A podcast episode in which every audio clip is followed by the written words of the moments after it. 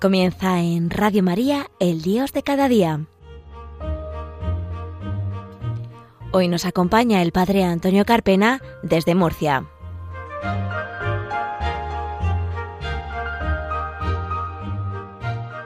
Buenos días, queridos oyentes. Bienvenidos a un nuevo programa de Radio María, el programa El Dios de cada día, en las ondas de la Virgen. Hoy, 16 de abril, jueves de la octava de Pascua, muy cerquita del Día de la Divina Misericordia, con las campanas de la parroquia que dirijo a nuestras espaldas, que nos indican la alegría del tiempo de la resurrección que estamos viviendo, también en este periodo difícil de la Semana Santa, de la Pascua, con todo el tema del coronavirus. Mucha esperanza, mucha alegría para todos vosotros. Le damos un saludo muy grande a nuestro técnico de sonido, a Fran Juárez, que está al control de los mandos. Y comenzamos este programa que va a ser un programa muy especial, un programa testimonio, un programa maravilloso en el que vamos a tener una historia de película, una historia en la que vamos a tener a un compañero mío del seminario ya felizmente sacerdote, él es de Nigeria. Se llama Kenneth, Kenneth Chuguka. Seguramente él después me corregirá porque su apellido es muy difícil de pronunciar. Él ha tenido una historia, como os decía, complicada, muy jovencito, a los 18 años, huyó de su Nigeria natal, huyó de la pobreza y le dijeron pues que la vida en Europa sería fácil, él quiso ir primero a Reino Unido, donde tenía familia, donde quería estudiar abogacía, pero los caminos del Señor son diferentes a los nuestros. Tuvo que estar en Marruecos dos años viviendo en la calle, comiendo a pan y agua, durmiendo debajo de un puente. Cuando las cosas se volvieron muy negras, decidió regresar a Nigeria, pero por conflictos diplomáticos pues se tuvo que quedar por, allí y no pudo ser. Estuvo dando tumbos de un lado para el otro y en Tánger intentó cruzar la frontera de Ceuta. Allí fue cuando la Guardia Civil lo detuvo y lo devolvió lo, a Marruecos. Los guardias marroquíes le trataron mal, le rompieron el pasaporte, pasó 15 días en la cárcel, después de seguir intentando reunir dinero para poder cruzar en patera lo consiguió, fue engañado por las mafias y estando en el mar, pues sufrió cuatro horas de calvario en el que la barca que le acompañaba pues falló el motor, entre gritos, llantos, volcó y todos murieron. Y en ese momento fue cuando Kenneth lanzó un grito al cielo un grito al cielo, hizo una promesa y le dijo a Dios, Señor, si me salvas la vida, yo que no sé nadar, mi vida será para ti. Él fue llevado a Algeciras, una vez rescatado por la guardia en el mar, estuvo 48 horas con una orden de expulsión. Él, ni corto ni perezoso, viajó en bus a Murcia y allí estuvo trabajando durante un par de años en la construcción. Su madre le llamaba continuamente para ver cómo vivía, cómo era su vida, cómo se desenvolvía. Él le mentía continuamente. Él no iba a la iglesia, le decía a su madre que sí. Además, con el problema de que no sabía el idioma, hasta que un día entró en una parroquia de Murcia, la parroquia de San Andrés, en la que fue ordenado en el año 2013 y en la que contactó con un sacerdote, que fue el instrumento del que se sirvió Dios para que Kenneth descubriera el llamado a la vocación sacerdotal.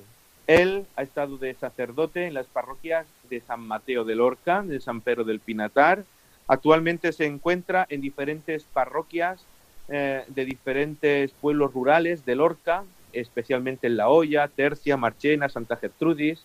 También es capellán de un hospital, el Hospital Rafael Méndez de Lorca, y su vida es un milagro. Él ha sido también figura de ayuda a la iglesia necesitada y él, a pesar de su color, a pesar de, de todas las contrariedades de su vida, ha sabido y ha sabido salir adelante.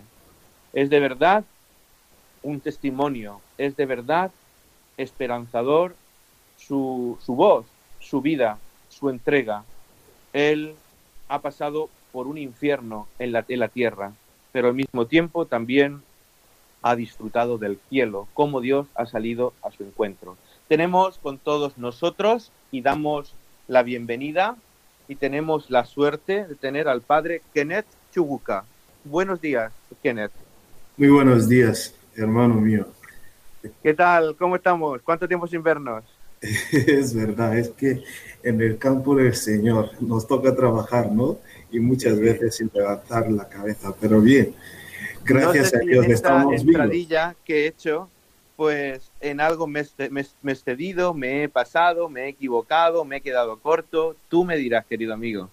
No, la verdad que sí, que lo has pronunciado. En primer lugar, te voy a felicitar porque has pronunciado mi nombre. Hombre, después de muchos años que hemos estado juntos como compañeros y hermanos, y si no, si no llegaste a aprender mi nombre, eh, diré a los oyentes ahora mismo que, que no has avanzado, pero bien.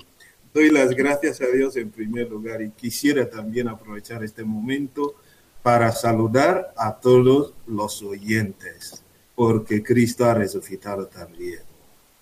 Y verdaderamente ha resucitado en nuestras vidas. Ese es el gran mensaje de esperanza, Kenneth, y que tú también has experimentado en tu vida. Cristo ha resucitado, porque tú también viviste un calvario, una cruz muy grande, en el que a veces no, es no encontrabas una salida ni una luz, y en el que parecía que todo se acababa y que no tenía sentido. Seguramente muchos de los que nos escuchan son personas que a lo mejor conocen a alguna persona que pasa por la misma situación, Incluso hay mucha gente que puede estar pasando por tu misma situación y nos está escuchando. ¿Qué le dirías tú como inmigrante, como sacerdote, como cristiano, como persona que ha salido de su tierra y, está aquí en España? ¿Qué mensaje de esperanza le dirías a esas personas? Pues en primer lugar eh, quisiera eh, dar un paso hacia todos los oyentes y, y en especial como usted me invita a dejar una palabra ¿no? de, de ánimo a cada, uno, a cada uno que está pasando muy mal también.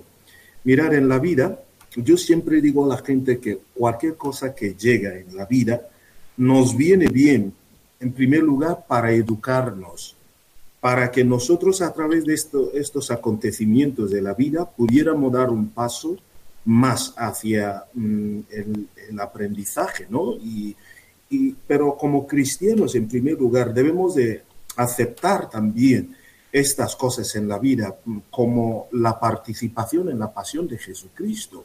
Y si decimos ser cristianos, aquellos que están siguiendo a nuestro Señor Jesucristo, debemos de saber que Jesús en su vida eh, pasó a través de estas calamidades. No, su vida no fue una, una vida apasionante donde estaba totalmente, eh, digamos, eh, que no fue un hombre que disfrutó de la vida, entre comillas, ¿no? Que él decía en la Sagrada Escritura que él aguantó y, tuvo que atravesar estas dificultades para que después la gloria de Dios pudiera manifestar también.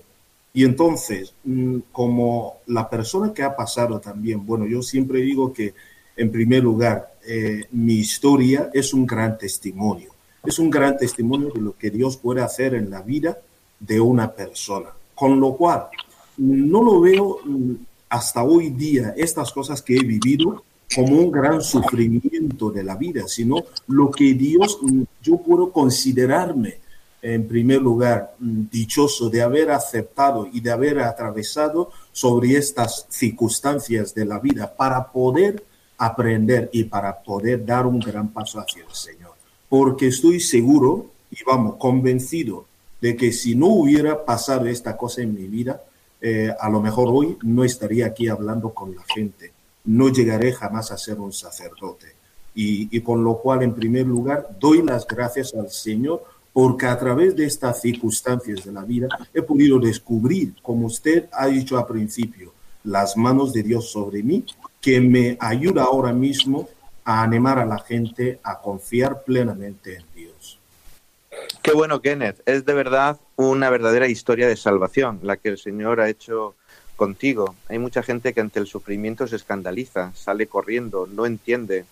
Y es verdad que a veces a Dios no se le puede encerrar en un bote ni en un laboratorio, sino que a Dios lo vamos conociendo poco a poco y Él no nos deja solos, Él sale a nuestro encuentro.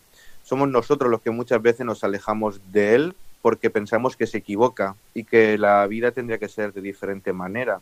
Me gustaría, querido Kenneth, que nos y hablaras un poquito cronológicamente de esa experiencia, de, de, ese tú a tú con Dios, desde que saliste de, tu Nigeria natal. Yo estuve, tuve la suerte de visitarte, Kenneth, hace unos años, ahí en tu casa, conocer a tu familia, a tu madre en Nigeria, de dormir allí, de pasar unos días y de experimentar la alegría y el gozo de cómo se vive la fe en África, que ojalá en Europa, en España, en Murcia, podamos vivirlo con esa alegría. Aquí que estamos a veces enajenados con lo material, con el dinero y con tantas cosas, y allí la alegría que transmitían desde tener solamente la única riqueza de la fe, de Jesucristo.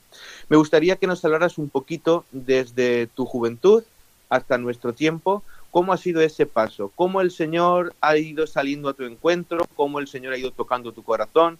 ¿Cómo el Señor ha ido pues hablándote los acontecimientos, de los sufrimientos y cómo poco a poco has podido descubrir que ahí estaba la mano del Señor que no te dejaba solo, sino que te acompañaba? Pues en primer lugar, yo mm, como un cristiano hoy que soy, eh, recuerdo perfectamente, en primer lugar, que Dios ha salido a mi encuentro.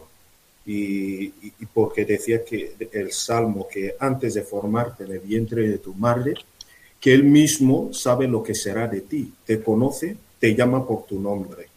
Y eso ha sido también mi historia, ¿no? De, cómo ahora mismo me encuentro en una situación donde cada vez que miro detrás, y para recordar esta obra que Dios ha hecho en mi vida, de verdad que no, no puedo encontrar eh, este agradecimiento suficiente, perdón, mm, la manera mejor para dar las gracias al Señor, ¿no? Y, mi historia rápidamente que puedo resumir mm, para que los oyentes pudieran también conocer más o menos, aunque algunos de ellos ya me conocen, ¿no? Pero desde Nigeria, que es mi país, desde Adazin Nubu, ¿no? Que donde has estado también usted.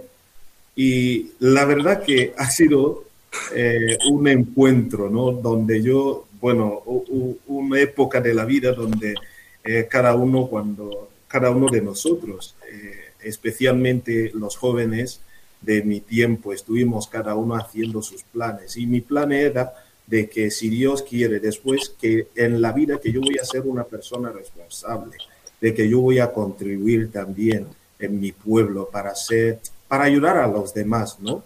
Es verdad que en, en mi pueblo no somos eh, de una zona que estamos tan rico, pero han estudiado alguna gente y, como amaba las cosas de, digamos, que yo amaba los estudios, yo quería formarme como, eh, como conoces usted para ser un, para convertirme en un abogado, ¿no?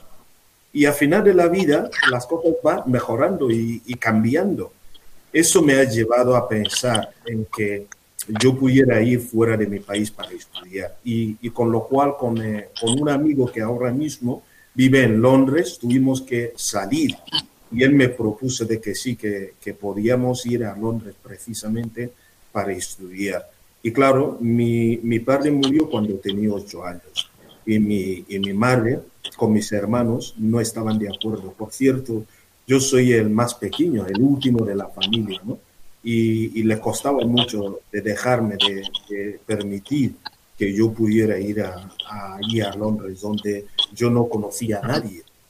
Pero al final, como yo no, no paraba de insistir e a insistir, ellos y especialmente mi madre, me, como cualquier otra madre que estaba buscando la forma para hacer su hijo feliz, me permitió y tuvimos que salir. ¿Cómo? Nos dijeron, nos engañaron que a través de Marruecos que podemos entrar a, España y que desde España podemos cruzar, eh, coger el tren para llegar a Francia y desde Francia a, Inglaterra.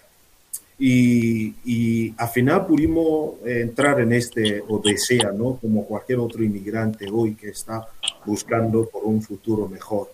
Y al llegar a, a, a Marruecos, eh, fuimos allí engañados otra vez. En primer lugar, nos dijeron que una vez que estamos allí en la frontera, que podemos cruzar eh, libremente.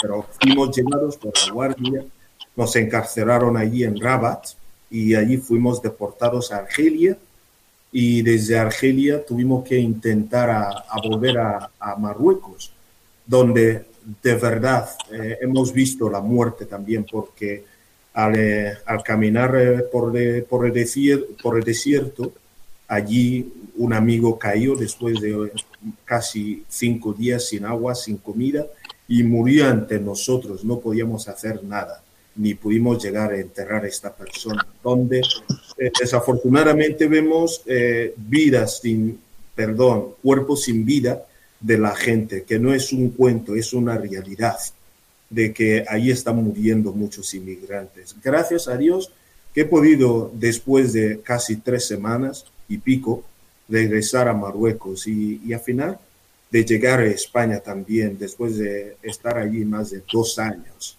eh, he podido lograr entrar a España a través de, de, mar. Eh, cogiendo la patera y donde han muerto mis compañeros. La, cosa que me ha llevado también a, hacer una promesa también.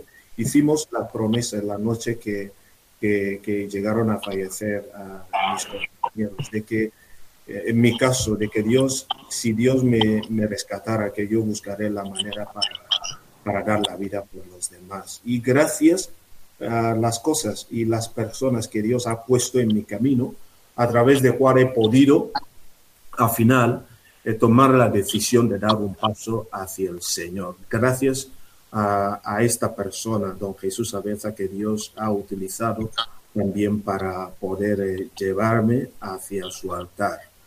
Pues es la historia, una, una historia de una vida que he podido resumir, ¿no? Aunque de verdad, si yo mm, tengo que contar todo lo que ha pasado en mi vida, este calvario que he pasado, que he vivido también, no me daría tiempo, por, por, supuesto, de, contar todo, pero... Tampoco eh, nos daría tiempo, querido ¿Eh? los minutos de la radio que los tenemos muy, muy acotados. Es de verdad estremecedor y de verdad para dar gloria a Dios tu testimonio, que seguramente a mucha gente le estará llegando al corazón si no te conocía ya. Decía Kenneth que quería ser abogado, pero podía haber sido también un gran futbolista, ¿eh? porque vaya partidos que nos tirábamos en el seminario y cómo jugaba. ¿eh? Y vaya viajes que hemos hecho a veces por ahí, por la geografía española, para ver a nuestro equipo, a nuestro equipo, que no diremos nada, ¿eh? para no dividir a la, a, la, gente. Lo dejaremos ahí en interrogación, ¿cuál es nuestro equipo de fútbol? Eh, querido Kenneth, eh, me has traído una canción, una canción de Nigeria. Está en, en inglés, es un salmo, y la vamos a poner ahora mismo. Entonces, quisiera que nos des un poquito, que nos expliques qué canción es esa, qué significa, qué nos transmite, qué nos enseña, e, en 15 segundos. Vale, eh, simplemente esta canción se trata de, del Salmo 126, eh, que, bueno, ya todo, todo el mundo lo, conocemos perfectamente. Si Dios, si, el Señor no construye la casa, en vano eh, cansan los albañiles, ¿no? Y entonces eh, eh, este cantante, esta cantante está intentando explicar de que Dios me, me ayuda, Dios me conduce en mi camino. Es lo que significa. Y entonces yo quiero simplemente utilizar también esta oportunidad para invitar a los oyentes a reconocer algo, que Dios siempre va con nosotros en nuestro camino.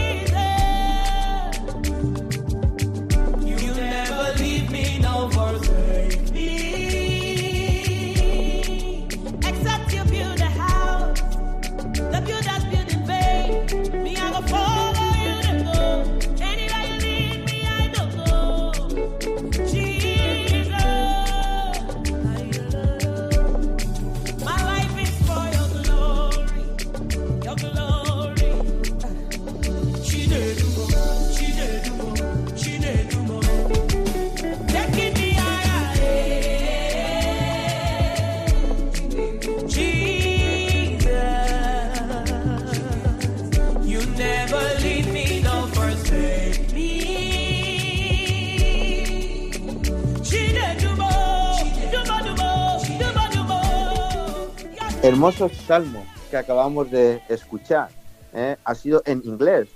como yo, pues eh, muchos de los oyentes no saben inglés y no nos habremos enterado mucho, pero seguramente vamos a la Biblia y podremos ver esa traducción. Si el Señor no construye la casa, en vano se cansan los albañiles. Y para terminar, querido Kenneth, me gustaría que nos contaras, que nos contaras un poquito tu experiencia en, en Lorca, en las parroquias rurales en la que estás desempeñando en estos momentos tu tarea como sacerdote. De igual manera, en el hospital Rafael Méndez de Lorca, cómo es la acogida, la recepción, el cariño que la gente te dispensa en aquellos lugares a un sacerdote que viene del extranjero, que viene de Nigeria, que no están acostumbrados a ver normalmente. Eh, tenemos dos minutos. A ver si en dos minutos, querido Kenneth, nos puedes hablar un poquito de este tema. Vale, rápidamente eh, yo quisiera también dar las gracias a Dios, ¿no? Y porque la Iglesia me ha enviado eh, y me ha confiado este pueblo de Dios de la Hoya y de, Tercia y Marchena, de Aguaderas, de enojar estos pueblos que yo llevo ahora mismo para mí un regalo. Un regalo porque esta gente me han recibido no como un inmigrante, sino como un hermano. Y no solamente como un hermano también, como un sacerdote y un padre, ¿no? Un padre de todos. Y, para mí somos de una familia. Y yo siempre digo que eh, esta canción, que hay una canción de la iglesia que dice, no te importa la raza ni el color del, del piel, ¿no?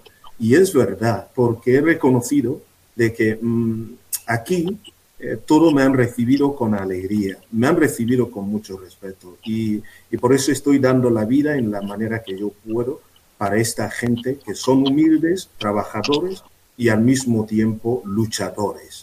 Y es una gracia de Dios porque todos están, están implicados, jóvenes, padres eh, y, y, personas mayores, ¿no? Que todavía, todavía, todos los días están buscando este camino que lleva hacia el Señor. Ojalá que a través de estas cosas que estamos realizando aquí en las parroquias, que son eh, trabajo, trabajo pastoral, que nosotros, el Señor nos conceda más eh, posibilidad de conocernos mejores mejor y, de trabajar y de, empeñar, y de empeñarnos bien en las cosas que lleva hacia la salvación.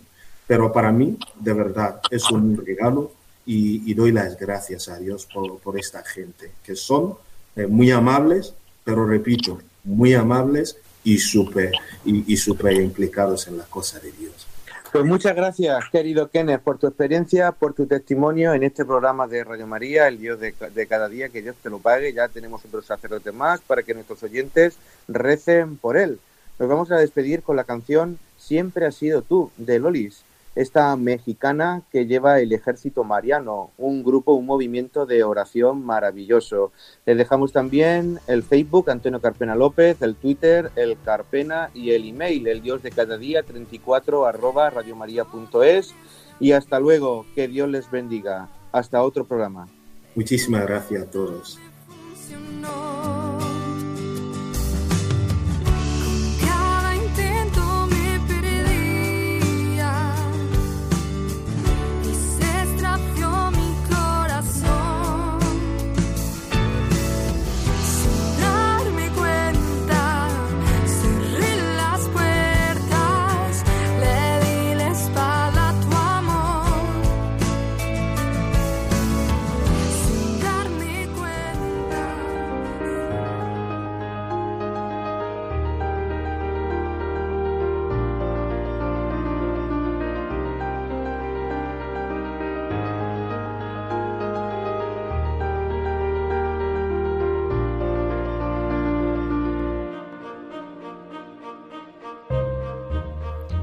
Finaliza en Radio María, El Dios de cada día. Hoy nos ha acompañado desde Murcia el Padre Antonio Carpena.